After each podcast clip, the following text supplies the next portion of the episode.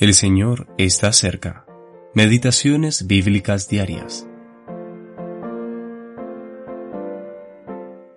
También nos gloriamos en las tribulaciones, sabiendo que la tribulación produce paciencia, y la paciencia prueba, y la prueba esperanza, y la esperanza no avergüenza, porque el amor de Dios ha sido derramado en nuestros corazones por el Espíritu Santo que nos fue dado. Romanos capítulo 5 versículos 3 al 5. Tres cosas en las que nos gloriamos. Segunda parte. En Romanos 5 hallamos tres razones para gloriarnos o regocijarnos. En el versículo 2 leemos que nuestro futuro está asegurado gracias al Señor Jesús y su obra, y por lo tanto nos gloriamos en la esperanza de estar en la gloria de Dios. Quizás cuando nos convertimos pensamos que, mientras esperamos el retorno del Señor, nuestras vidas estarían exentas de dificultades, preocupaciones o pruebas. Si ese fue el caso, cuán equivocados estábamos.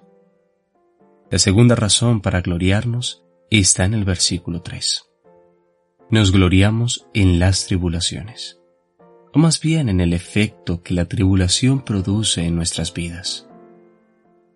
La palabra original para tribulación expresa el pensamiento de algo que ejerce presión. ¿A quién le gusta estar bajo presión? Sin embargo, así como los hombres utilizan la presión para darle forma útil a un material, nuestro Padre utiliza las presiones que enfrentamos en la vida para formarnos a la imagen de su Hijo. Romanos capítulo 8, versículo 29. Nuestro Padre permite que estas tribulaciones desarrollen en nuestras vidas tres maravillosas cualidades. La primera es la paciencia.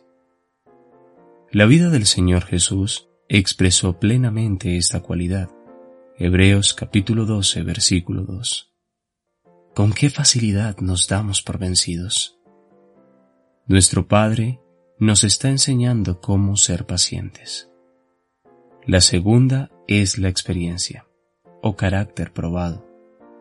Cuando atravesamos tiempos de tribulaciones, aprendemos de la fidelidad de nuestro Padre para proveer a todo lo que necesitamos.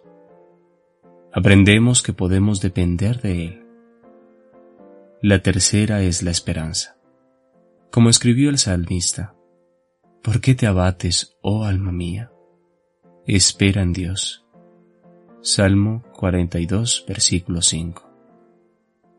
A medida que aprendemos a ser pacientes y acerca de la fidelidad de nuestro Padre, también aprendemos a poner nuestra esperanza en Él para todas las cosas. Y esta esperanza jamás será decepcionada. Kevin Quarto.